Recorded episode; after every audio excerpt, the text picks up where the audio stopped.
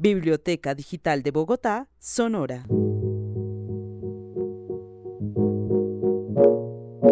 Mi nombre es Alexander Zambrano y los acompaño en otro episodio de Gente de Bibliotecas.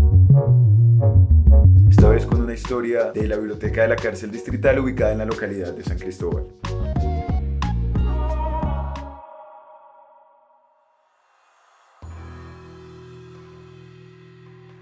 Hay un montón de literatura que habla de, de cómo serían las posibilidades de los mundos terribles, ¿no? Las literaturas distópicas, la ciencia ficción, que, que lo lleva a uno a pensar en estados totalitarios, en quemas de libros en las calles y toda esa ciencia ficción que nos hace pensar también en, en la represión de todas las manifestaciones de libertad de los individuos. Así, para mí, sería un mundo sin bibliotecas. Es que cuando uno las tiene, o sea, cuando, cuando la biblioteca está en la esquina, cuando la Virgilio Barco está abierta, pues no pasa nada, parecen, parecen seres eh, allí, situados simplemente en el paisaje de la ciudad. Pero si tú te pones a pensar cómo sería si un día no están, entonces ahí realmente empieza uno a asustarse y a decir, wow, acá está pasando algo. Y no está bien, así que el mundo sin, sin bibliotecas, esta ciudad, este país, eh, que tiene un gran reto por delante, un reto social y educativo enorme por delante, no podría subsistir sin las bibliotecas públicas. A la que escuchan preocupada por la idea de un mundo sin bibliotecas es Ángela Mesa, promotora de lectura de Biblored durante varios años y actual coordinadora de la Biblioteca de la Cárcel Distrital de Varones, anexo de mujeres. Bueno, mi nombre es Ángela Mesa Salabarrieta. Eh, mi formación es como licenciada en español y lenguas extranjeras y hace seis años más o menos estoy trabajando con las bibliotecas públicas de la ciudad. Pues yo ejercí como profesora eh, un tiempo después de graduarme en, en, colegio, en escuela. Me gusta, sí, es un espacio que extraño además porque creo que la escuela mm, merece todas las miradas posibles, sí. Muchos, muchos educadores nos apartamos del campo escolar pero en mi caso particular me aparté del campo escolar en el ejercicio pero yo siempre pienso en la escuela, todos los, todas las cosas que hago como promotora de lectura, acá en la cárcel, bueno, en otros espacios laborales, las pienso proyectadas hacia un ejercicio escolar porque creo que es muy importante, ¿sí? Para las nuevas generaciones, para las nuevas propuestas, para la nueva formación de ciudadanos, pues la escuela es un escenario privilegiado. Pero después de ejercer eh, como profe en, en colegio, eh, empecé a buscar también otros caminos porque yo creo que es muy importante no acostumbrarse a andar siempre por el mismo camino, sino ir abonando otros caminos, seguramente con más dificultades, con menos certezas, pero también con más ganancias a nivel personal, profesional, la gente que vas conociendo. Entonces llegué a Biblored mmm, en un proyecto que se llamó Lectores Ciudadanos eh, y con ellos estuvimos trabajando en, en cuatro localidades, recuerdo de la ciudad, que fue un proyecto además muy bonito, porque las personas que teníamos eran jóvenes que estaban interesados en promocionar la lectura y entrábamos a los hogares de la gente, eh, a las casas, que no es nada fácil, trabajábamos con las bibliotecas comunitarias de las localidades y teníamos otros espacios. Entonces ahí empecé yo a pensar realmente en qué consistía el ejercicio de la promoción de lectura, aunque en ese momento yo, mi oficio era articular los espacios, era más una gestora que una promotora de lectura, sí eh, tenía como un lugar de reflexión para mí en ese momento de qué se trataba esto y por qué valía la pena. Y creo que ese primer proyecto ya luego me llevó a otros espacios dentro de la red, a la Biblioteca de la Victoria, donde estuve pues, bastante tiempo trabajando con las comunidades, pero realmente pensando de qué se trata todo esto de, de la lectura y de la biblioteca pública como otro escenario de formación muy importante socialmente, muy libre todavía y que permite una cantidad de de posibilidades para formar ciudadanía, pero además para aprender de uno mismo, pero además para el autoaprendizaje, pero además porque como todos los que trabajamos en biblioteca pública lo sabemos, también porque es el refugio para una cantidad de ciudadanos que no tienen otro y todos los que hemos trabajado en una biblioteca pública conocemos por lo menos una persona que sabemos que llegan desde que abre la biblioteca hasta que cierra la biblioteca. Entonces hablamos de libros, lectores, usuarios y bibliotecas. Pero ¿qué significa ser un promotor de lectura? Yo creo que es una de las oportunidades de aprendizaje más grandes que se pueden tener en el ámbito laboral. ¿sí? Ser promotor de lectura, para mí en, en, en el tiempo que he ejercido como tal, eh, ha sido la posibilidad de leer muchísimo, pero además leer con los ojos del otro, porque no es solo tu lectura y lo que tú interpretas y lo que tú estás tratando de sacar de ese texto, es además imaginar cómo hacérselo llegar a otra persona que además muchas veces tú ni siquiera conoces, ¿no? Entonces yo creo que ser promotor de lectura es esa doble oportunidad, o sea, es, ser lector, que ya es mucho, pero además es leer con los ojos del otro, tratar de imaginar la lectura para otros. Es un ejercicio de empatía sobre todo, ¿sí? De ponerse en el lugar del que no está leyendo del que no necesariamente está interesado y apasionado como tú en esa lectura y tratar de encontrar el punto en el que tal vez tú sí puedas generar un interés en esa persona, adivinar qué de esa lectura podría atravesar el corazón del otro, la mente del otro. Yo creo que eso es ser promotor de lectura. Y en un mundo ideal todos deberían tener acceso al libro y el promotor, que lee siendo empático, imaginando ser otro, no debería ser necesario, pero en las circunstancias actuales el promotor como puente es imprescindible. Pues eso sería ideal, ¿no? O sea, que todos eh, realmente los ciudadanos de Bogotá o los, los nacionales de este país pudieran acceder a la lectura autónoma, libre, sin mediaciones, creo yo que es como el escenario ideal. Sin embargo, no pasa, porque la lectura exige unas condiciones porque así tú tengas abiertas las bibliotecas, para muchas personas no están dadas las condiciones de acceso al libro con solo el hecho de ir a la estantería y poder coger el libro. ¿sí? Hay lenguajes, hay códigos que tiene el texto. ¿sí? El, el texto es un mundo simbólico. Hay un montón de subtextos, hay un montón de cosas que van más allá de descifrar la tinta las manchas de tinta que hay en el papel. Si esas condiciones no están dadas, si en tu mundo no existe el hecho simbólico de, de, leer, si en tu mundo simplemente no entra la posibilidad de, de interpretar, de inferir, de sacar críticas y conclusiones, de tomar una postura sobre el texto que lees, pues tú no eres un lector así sepas que MA, MA es mamá, ¿sí? Entonces los mediadores de lectura y los promotores de lectura leen con los ojos de ese otro tal vez que no necesariamente ha tenido las condiciones de posibilidad de acceso a una lectura, a un ejercicio de lectura autónomo como debería ser, ¿no? Cuando esas condiciones de posibilidad no se dan, por tu historia de vida, por tus antecedentes sociales, por lo que sea, el mediador de lectura, el promotor de lectura, entra a ser ese puente. ¿Sí? Y supongo yo que, todo el, que la aspiración posterior es que ese, ese lector ya un día no necesite el puente, sino que sea un lector autónomo, que él elija sus posturas, sus lecturas, sí, que se alimente intelectualmente como bien lo quiera hacer, pero creo que en muchos casos sí, eh, ese puente es imprescindible. Los promotores, como la lectura, son puentes.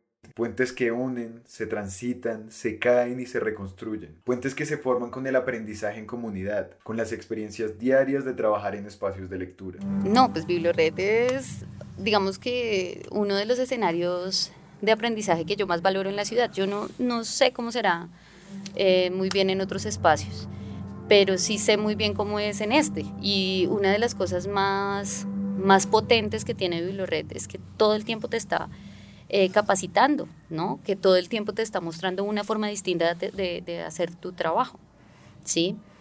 Eso por una parte, digamos a nivel mm, organizacional, institucional, porque es una propuesta de Bibliored, todo el tiempo está renovando las propuestas eh, de formativas y para su personal.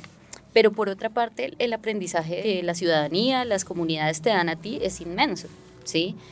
Em, pues en el proyecto que te digo al inicio, por allá en, Lectores Ciudadanos, poder conversar con la gente en sus casas, ¿sí? No solo sobre qué vas a leer o qué no vas a leer, eso viene después al final, ¿sí? Es sobre tus sentires, tus sueños, tus deseos, ¿no? ¿Qué es lo que tú esperas de la vida? Al final la lectura y el libro mm, median esa conversación entre sujetos, Y realmente son sujetos los que están allí debatiéndose entre sus sueños, sus, quereres, sus miedos terribles. Y la lectura viene como a, facilitar esos diálogos de la existencia humana, pero ya es, son dos personas hablando, a veces son tres, cuando el texto está allí mediando también. Entonces yo creo que ese aprendizaje con cada una de las comunidades de la ciudad, con las personas de San Cristóbal que, que, participan, que participaron de los programas de la Victoria, pues no, eso no tiene precio, ¿no? O sea, todas las formaciones, todo, ver unas realidades que de otra manera tú no habrías visto, ¿no? Preguntarte diariamente casi sobre el sentido que tiene tu ejercicio, porque es fácil, digamos, a veces preguntarse cómo puede ser eh, el ejercicio de los derechos culturales para comunidades que no tienen garantizados ¿sí? los derechos eh, básicos, ¿no? O sea, el agua, la salud, una cantidad de, de, de, de, dificultades sociales que se ven todo el tiempo, que no las vi yo, que las vemos todos los promotores de la red en todas las localidades de esta ciudad.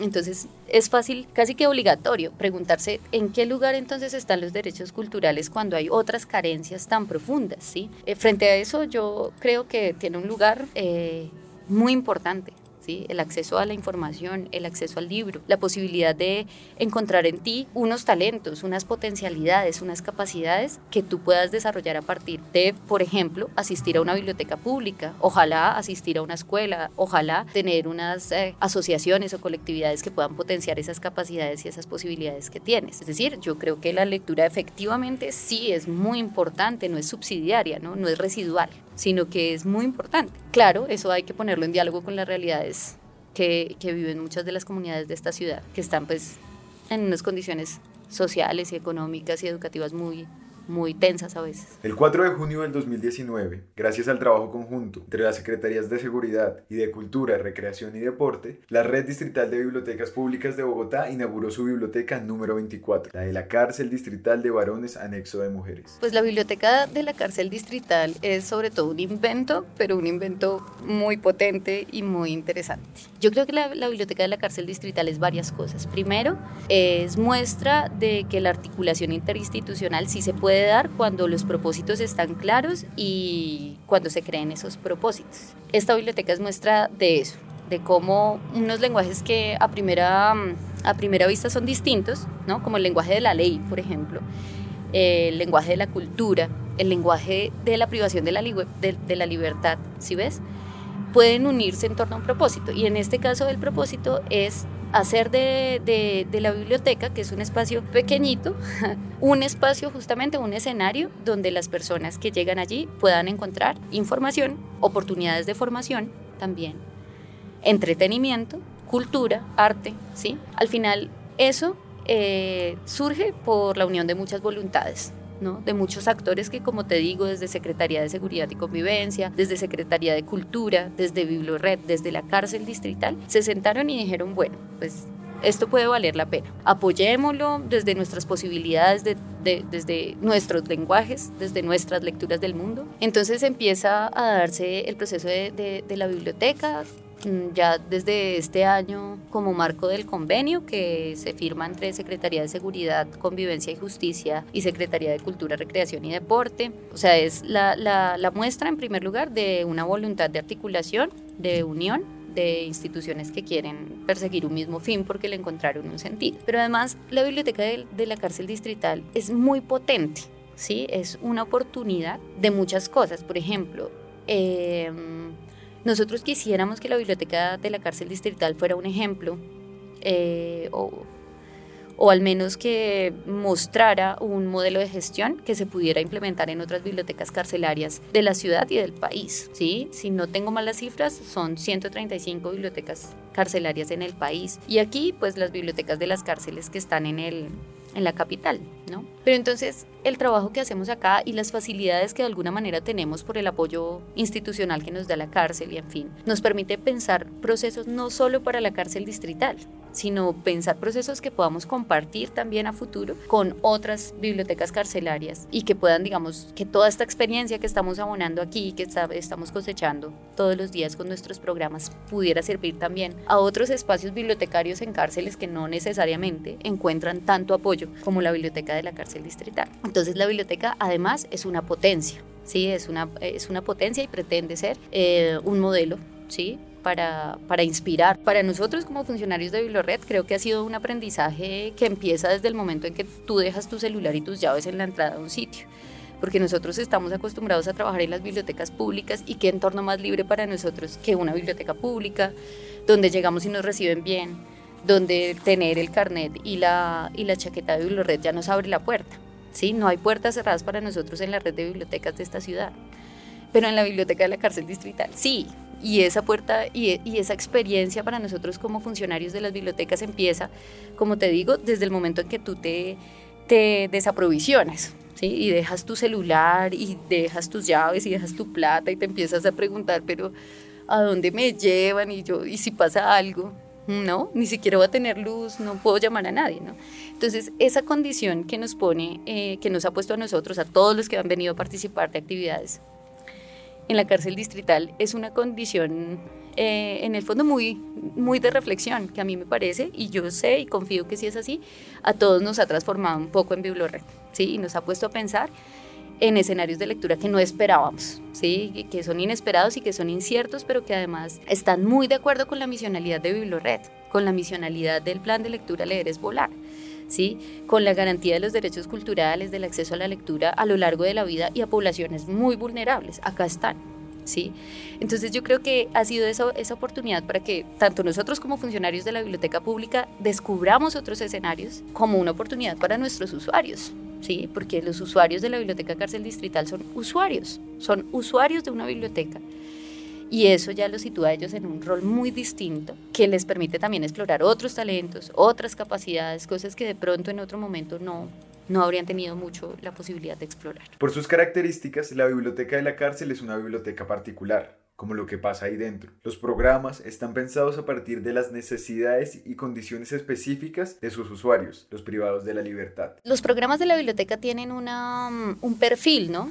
Y digamos que pretenden apuntar a ciertos objetivos. Por ejemplo, los programas de la biblioteca quieren apoyar las acciones educativas que lleva la cárcel distrital. Una de nuestras misiones es aliarnos, estar pendientes de cómo la biblioteca y las, y las áreas educativas de la cárcel pueden unirse. Entonces esa es una de las características. Otra es que los programas les permitan a las personas encontrar en ellos talentos y capacidades que desconocían, ¿sí? Mm, lo hemos hecho los entrevistadores de los encuentros con el autor nos han sorprendido con sus capacidades para expresarse en público, por ejemplo. Los participantes de nuestro concurso nos han sorprendido y sé que se han sorprendido ellos mismos con su capacidad para escribir sobre historias que ellos tienen guardadas en su cabeza. Los participantes de nuestros programas de, fomento, de promoción de lectura nos han sorprendido con su capacidad de lectura en voz alta. Entonces, los programas de, la cárcel quieren hacer eso, que las personas que asistan descubran en ellos mismos y en los otros talentos y capacidades, potencias que no sabían que existían. que la gente se anime todos los días un poco más a leer otras cosas. Acá la lectura tiene otro sentido. ¿sí? Hay, hay tiempo, pero además hay un tiempo angustioso, ¿sí? que puede ser bien, bien aliviado por, por las lecturas y eso lo sabe la historia, porque muchas grandes obras de literatura han nacido de, un, de la cárcel, de gente que estaba en la cárcel. Es un lugar paradójicamente inspirador para la creación literaria, ¿sí? Pero además muchísimas, muy buena parte de la literatura habla de la cárcel, ¿sí? Desde afuera, ¿sí? Como un estado que merece ser explorado al parecer por la literatura. Entonces, todas esas son como los factores que tenemos en cuenta para diseñar unos programas que sean adecuados a las necesidades de, de, las personas que asisten a esta cárcel particularmente. Alejandro Gaviria, Santiago Rivas, Piedad Bonet, Ricardo Silva y muchos más escritores han hecho parte del encuentro con el autor, uno de los programas icónicos de la biblioteca de la cárcel distrital. Aquí, Angelita nos cuenta otros de los programas de la biblioteca. Bueno, nosotros tenemos varios programas. Hay un programa que se llama Programa de Lectura para Jóvenes y Adultos, que lo da Camilo Igua de Escuela de Mediadores, el profesional de Escuela de Mediadores. Eh, es importante porque busca a través de unas estrategias que, él tiene em, mejorar las habilidades de expresión escrita y de comprensión de lectura de las personas que asisten.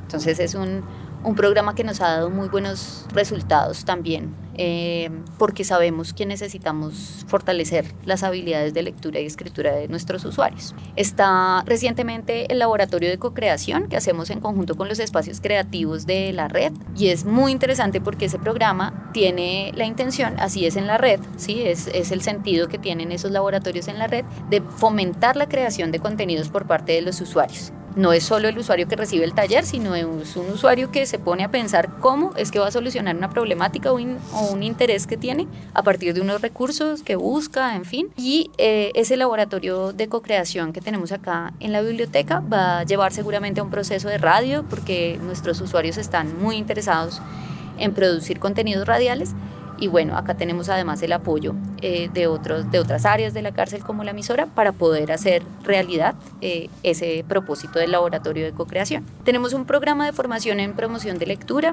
Mm, en ese nosotros queremos primero generar un sentido frente a la promoción de la lectura. ¿Para qué es? Y, y aquí en la cárcel, como, pues, ¿para qué servirá eso? y además pues generar unas estrategias de lectura que puedan ayudarnos a que nuestros usuarios de la, de la biblioteca, de los grupos que están allí, eh, salgan a difundir la lectura por, la cárcel. Y también pues cuando los trasladan o, o emprenden el camino de la libertad, también se queden con esas herramientas que les permitan también eh, ayudarnos en esa tarea. Al Cine Club, que tenemos en articulación con los CLEIS, los CLEIS son los ciclos lectivos de educación integral que tiene la cárcel, es decir, las áreas educativas. La idea es que los profes puedan usar también el espacio de la biblioteca y que el cine se vuelva un texto también, que amerite una lectura, unas deducciones, en fin, no solo la proyección de la película. Y de eso se encarga muy bien eh, nuestros grupos de la, de la biblioteca, contextualizan la película, organizan el espacio y poco a poco eso nos ayuda a empoderarnos también del espacio y a mostrarle a todos los actores de la cárcel que existimos como biblioteca y que tenemos unos propósitos. Ah, tenemos, además de todo, eso, el soporte técnico. Desde la Biblioteca de la Victoria nos siguen viniendo a acompañar. Magda, que es bibliotecóloga, viene y nos apoya semanalmente en los procesos que desde su disciplina debemos desarrollar también en esta biblioteca. Entonces, el aporte de, del de la disciplina bibliotecológica y de, todas las técnicas y conocimientos de ellos viene a través de ese soporte técnico. Y además de todo eso, pues los encuentros con el autor, que digamos que ya eh, contamos un montón, más de 35 autores, periodistas o escritores o... Eh, bueno, no sé, otras personas, cineastas, por ejemplo, nos han venido a acompañar con su obra y eso nos ha funcionado supremamente bien porque antes de que vengan, pues se difunde la obra del autor. En el momento, pues se prepara la entrevista, que es muy significativo en muchos casos para las personas que, que hacen las entrevistas y hacemos las preguntas colectivamente. Y después de que se van, al final queda la inquietud de leer la obra de esos autores, así que nos ha servido un montón. Mira, lo realmente interesante que podría pasar es que un día, no sé cuándo, podamos decir que todas las personas que, que están en esta cárcel ya pasaron por la biblioteca al menos una vez, ¿sí? Lo realmente interesante que podría pasar sería garantizar que todas las personas que estén acá tengan el acceso al libro y que sean ellos quienes digan, no, definitivamente no quiero leer, pues porque tampoco, no, podemos obligar a las, a las personas. Pero sí que, que, que sepan que aquí está este espacio. ¿sí? El, uno de los retos que tiene la biblioteca de, de la cárcel es establecer, documentar todas las prácticas que hemos, que hemos tenido acá durante estos tres años, desde, desde Biblored, digo, porque la biblioteca existía un poco antes. Nosotros entramos a hacer una reapertura de esa biblioteca. Pero hay que documentarlo y hay que sistematizarlo porque esto puede servir, la memoria de esto puede servir para otras posibilidades en centros carcelarios. Eso es un gran reto. Volver la biblioteca a un laboratorio cultural, ¿sí? Un gran reto de la biblioteca también es empezar a pensarnos como un ejercicio de emprendimiento. Nosotros sabemos que las personas acá necesitan urgentemente una, una oportunidad de subsistencia, ¿sí? ¿Cómo desde la cultura nosotros podemos realmente dar esas herramientas de subsistencia? ¿Qué es lo que nosotros como biblioteca queremos mandar en esa maleta de las personas que son nuestros usuarios para cuando salgan en la libertad, cuando vayan a otra cárcel, en fin? ¿Qué herramientas les podemos dejar para su vida, para su proyecto de vida posterior? Esas son unas preguntas que nos vamos a ir contestando a lo largo del camino, esperamos, ¿no? Y son además retos, retos de acción para nosotros en la biblioteca de la cárcel distrital. Trabajar en la cárcel impacta profesional y personalmente. Para Ángela ha sido un ejercicio de humanidad y empatía, de ver al otro como un igual, que por diferentes circunstancias tomó decisiones por las que hoy está siendo responsable. Bueno, yo creo que, que el trabajo de aquí en, en, la cárcel sí hace en mí algo que no quiero que, que, que pare. ¿Sí?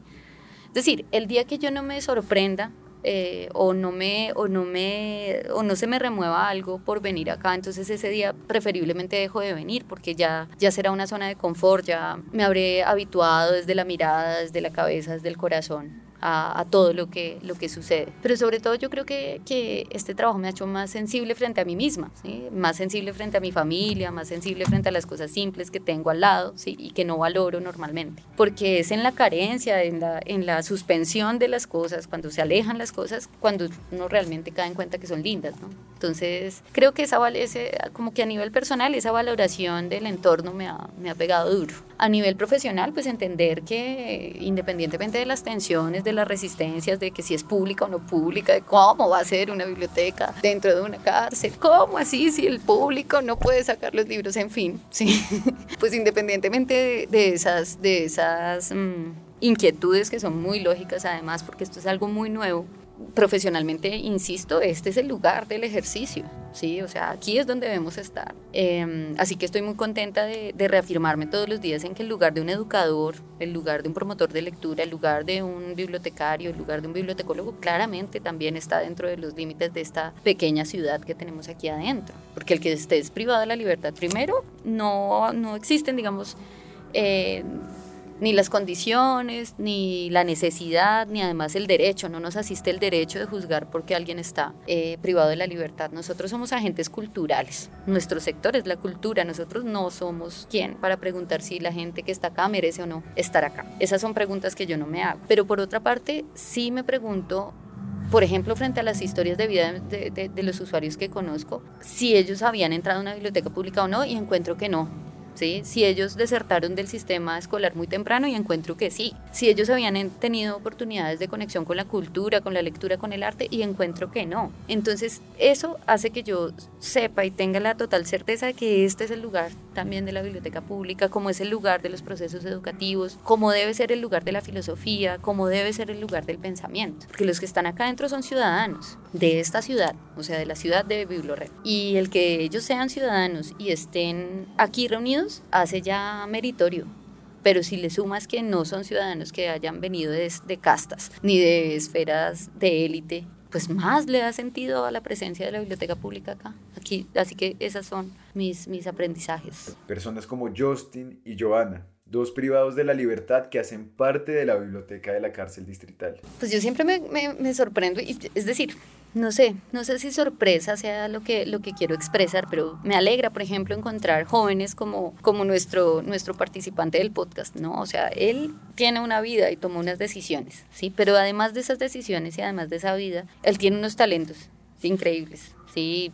lee bien, tiene, tiene, tiene visión, tiene buenas ideas para la biblioteca. Me, me, gusta encontrar personas que a pesar de que estén viviendo una situación particular en su vida, de por sí difícil, ¿sí? O sea, cualquiera que se ponga en esta situación, que trate de ponerse en los zapatos de alguien que esté en esta situación, sabe que es una situación difícil. Y en medio de esta situación difícil hay mucha gente que le saca el tiempo a esto, ¿no? Que sí, que se preocupa porque se perdió un libro de la biblioteca, por ejemplo. Eso me parece chévere. Eh, que se preocupa porque no está listo el espacio para el autor que viene mañana, que, todo, que de alguna manera sí le está poniendo el tiempo y la atención a esto. ¿No? Entonces eso me, me, parece, me parece chévere escuchar a Joana, por ejemplo, que le lee a sus hijos por teléfono, eso me parece impactante, ¿sí?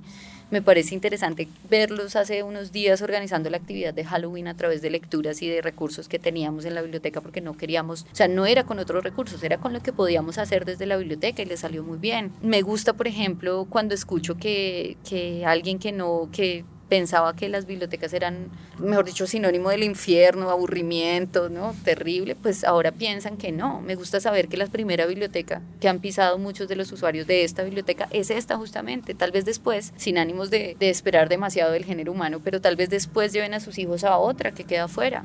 Tal vez después se animen a escribir eh, algo o a decir algo tal vez tengan las palabras para escribirlo y para decirlo antes de tomar una acción que muy probablemente fue equívoca y por eso están aquí. Pero sobre todo eso, o sea, dejar de ver las personas por el color del uniforme que portan, por la plata que tienen, por los títulos académicos que ostentan. Al final las personas somos esto, esto es el acto humano más humano, ¿no? Estamos aquí igualados por algo que no controlamos. Entonces yo creo que ese acto de humanidad es el que muy constantemente sorprende aquí en este espacio.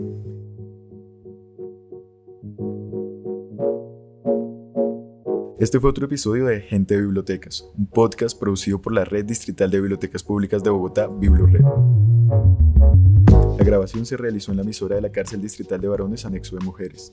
Un agradecimiento especial a Ángela Mesa, coordinadora de la biblioteca de la cárcel distrital. La edición estuvo a cargo de Mateo Zanabria y Estefanía Triviño. Dirección creativa de Camilo Pachón y Alexander Zambrano. Otra historia, otra persona, otro espacio de lectura en el siguiente episodio. La Biblioteca Digital de Bogotá es un programa de la Secretaría de Cultura, Recreación y Deporte y Biblored.